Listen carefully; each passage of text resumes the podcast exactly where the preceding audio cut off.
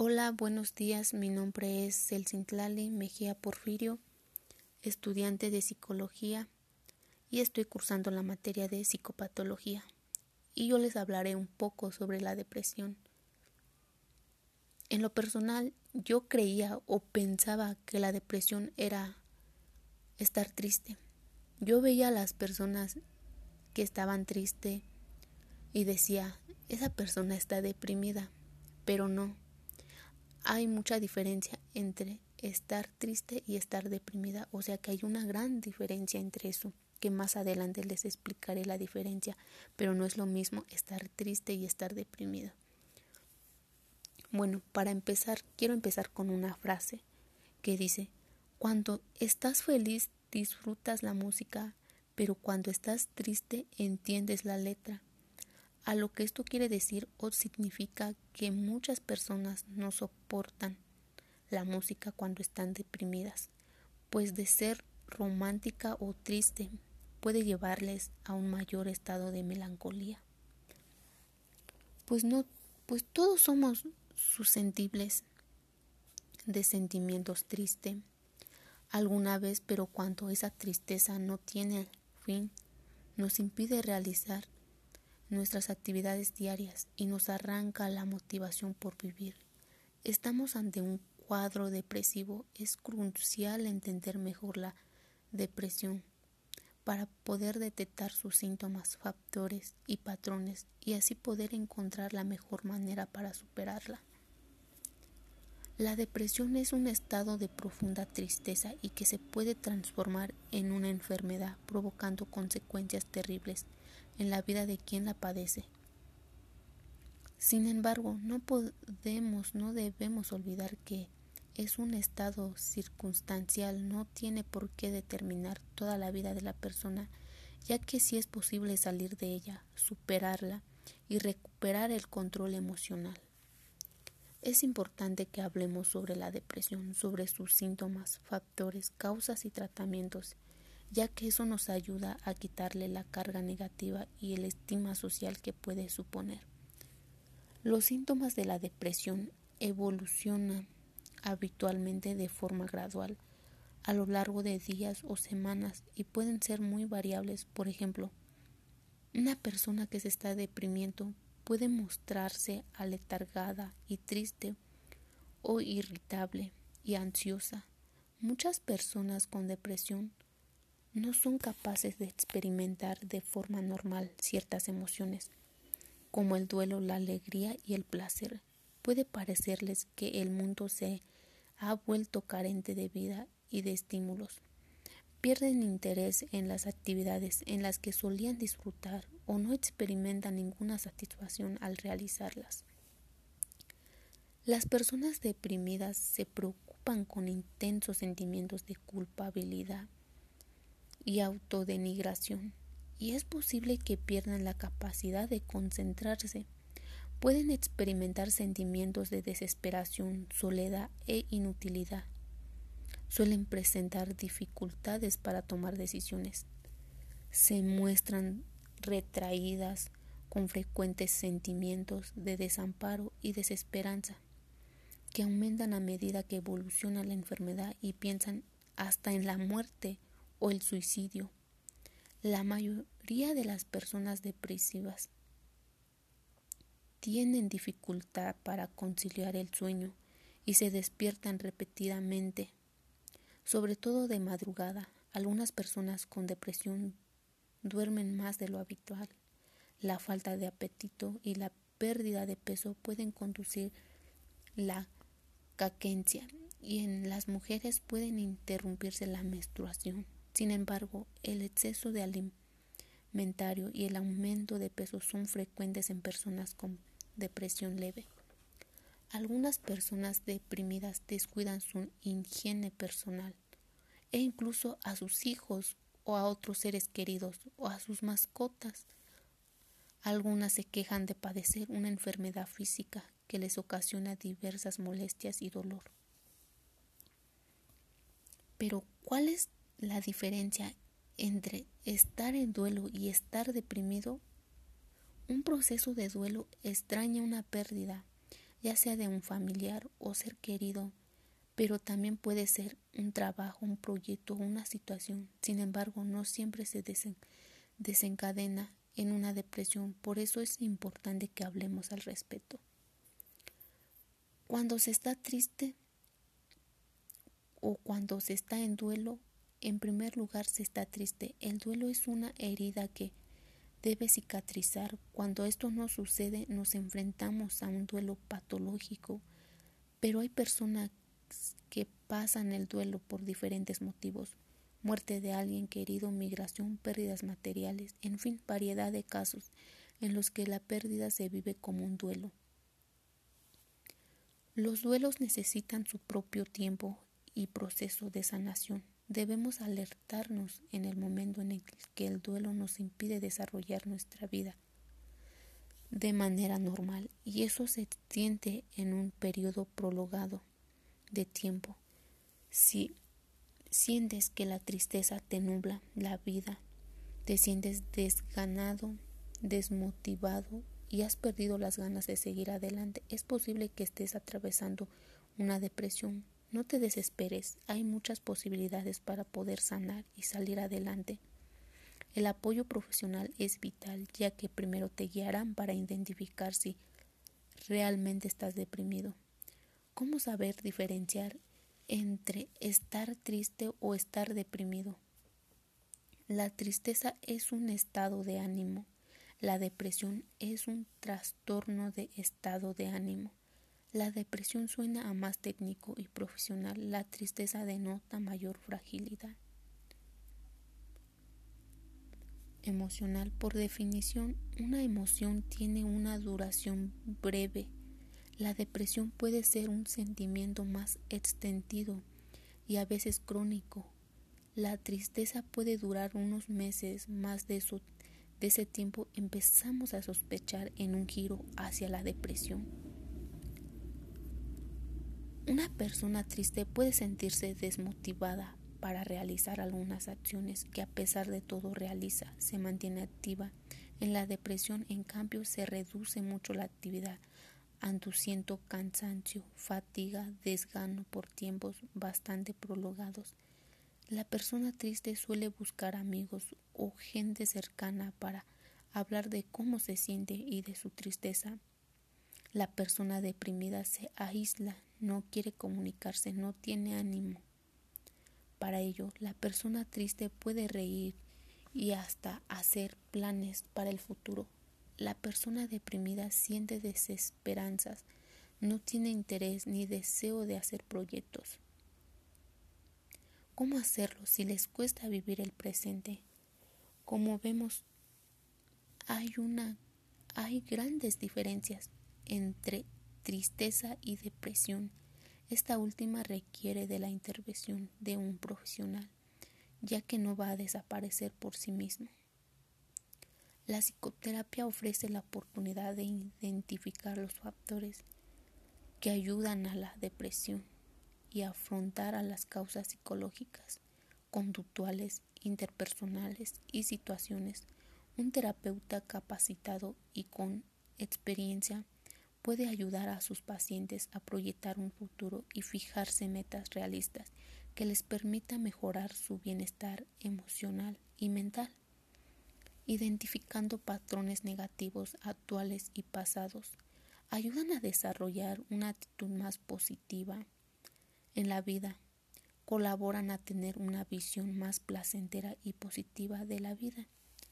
Existen evidencias que un tratamiento continuo disminuye la posibilidad de que estos episodios se repitan o reducir su intensidad. Las personas aprenden tácticas, adquieren herramientas para enfrentar las situaciones que pudiera propiciar una depresión.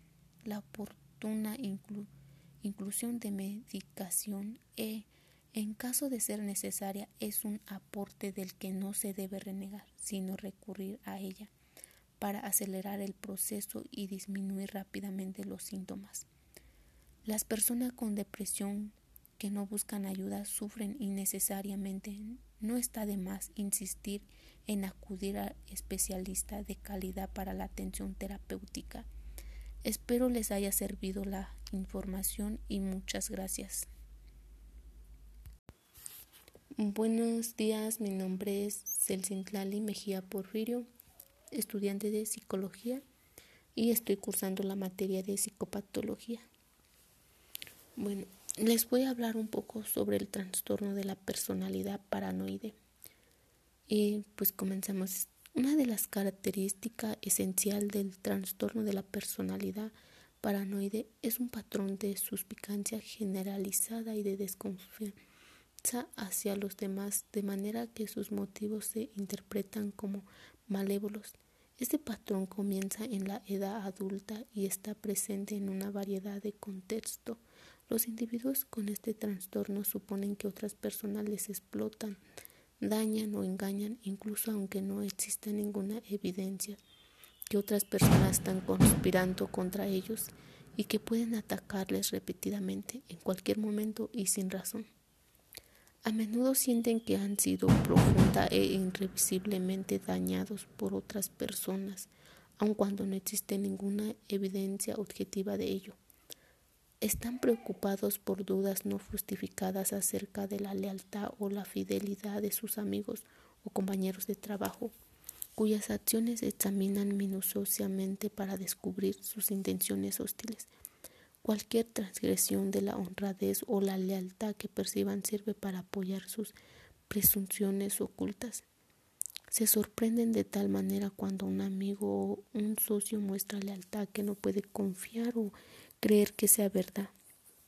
Si se meten en problemas, esperan que los amigos o los socios los ataquen o tal vez hasta pues llegar a ignorarlos. Los individuos con trastorno de la personalidad paranoides reacios a confiar o mantener una relación cercana con los demás porque temen que la información que comparten vaya a ser usada en su contra. Pueden negarse a contestar preguntas personales diciendo que la información no es asunto de nadie. Ellos ven significados ocultos que son desagradantes y amenazantes en comentarios o acontecimientos benignos.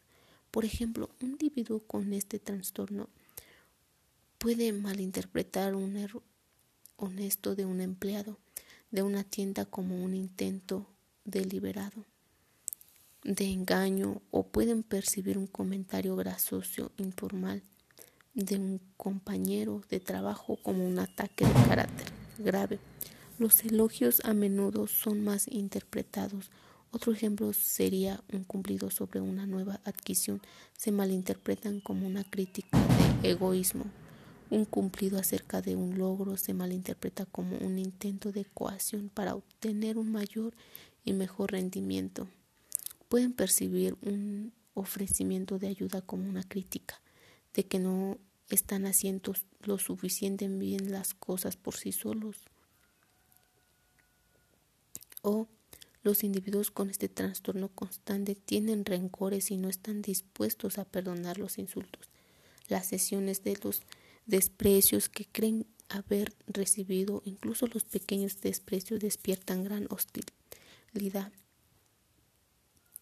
y los sentimientos hostiles perduran durante mucho tiempo debido a que están constantemente pendientes de las malas intenciones de los demás sienten muy a menudo que se ataca su carácter o su reputación o que se le ha menospreciado de alguna manera. También son rápidos para contraatacar y reaccionar con ira a los insultos que reciben. Los individuos con este trastorno pueden ser celosos de manera patológica y suelen sospechar que sus cónyuges o su pareja sexual le es infiel sin ninguna justificación adecuada pueden reunir evidencias tribales, circunstancias para apoyar sus creencias celotípicas.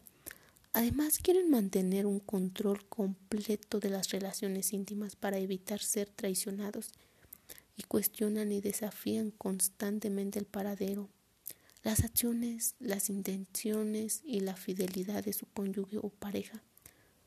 Bueno, no se debería diagnosticar trastorno de la personalidad paranoide si el patrón del comportamiento se produce exclusivamente durante el curso de una esquizofrenia, un trastorno bipolar o un trastorno depresivo con síntomas psicótico u otro trastorno psicótico o si atribuible o los efectos fisiológicos o neurológica. Una de las características asociadas que apoyan los diagnósticos es que los individuos con este trastorno son generalmente difíciles de llevar y con frecuencia tienen problemas en sus relaciones cercanas. Sus suspicacias y hostilidad excesivas se pueden expresar discutiendo todo abiertamente mediante quejas recurrentes o con una actitud distante y aparentemente hostil. Debido a que están impervigilantes en busca de amenazas potenciales, pueden actuar de una manera cautelosa, secreta, maliciosa y parece que son fríos y hasta tal vez con faltas de sentimiento o de ternura, a pesar de que pueden parecer que sus objetivos racionales y no emocionales muestran más a menudo un aspecto de afecto en los que predominan las expresiones hostiles, obstinadas y sarcásticas. Su carácter combativo y suspicaz pueden provocar una respuesta hostil en los demás. que a su vez sirve confirmar sus expectativas originales debido a que las personas con trastorno de la personalidad paranoide carecen de confianza en los demás, tienen una necesidad exclusiva de ser autosuficientes y un fuerte sentido de la autonomía. O también suelen tener un alto grado de control sobre su entorno, suelen ser rígidos, no son capaces de colaborar y se muestran hipercríticos con los demás, a pesar de que ellos mismos tienen grandes dificultades para aceptar las críticas, pueden culpar a los demás de sus propios defectos debido a su rapidez para contraataque respondiendo a las amenazas que perciben a su alrededor. Pueden ser litigiosos y con frecuencia se involucran en disputas legales. Los individuos con este trastorno buscan confirmar sus nociones negativas, preconcebidas con respecto a las personas con las situaciones que se encuentran atribuyendo motivaciones a los demás, que se proyecciones de sus propios miedos suelen tener fantasías ocultas, grandiosas y poco realistas. A menudo está en sintonía con aspectos del poder y del rango y tienden a desarrollar estereotipos negativos de los demás, en particular de los grupos de población distinto de, del propio atraídos por las formulaciones simplistas. Del menudo a menudo son cautelosos ante las situaciones ambiguas. Se les puede percibir como fanáticos y pueden adherirse firmemente a cultos o a grupos de otras personas que comparten su sistema de creencias paranoides, en particular en respuesta al estrés. Las personas con este trastorno pueden experimentar episodios psicóticos muy breves con una duración de minutos a horas. En algunos casos el trastorno de la personalidad paranoide puede aparecer como el antecedente previo del trastorno del trastorno obsesivo compulsivo son frecuentes en los trastornos por el alcohol u otras sustancias. Bueno, eso fue un poco sobre el trastorno de la personalidad paranoide. Espero les haya servido la información que les di. Así que, pues si ven a una persona con, con ese problema, pues lo que pueden hacer es acudir o buscar ayuda psicológica para que también no nos llegue a darse algo más grave y pues espero les haya servido la información y de mi parte es todo. Un gusto en darle la información, espero en verdad les haya servido.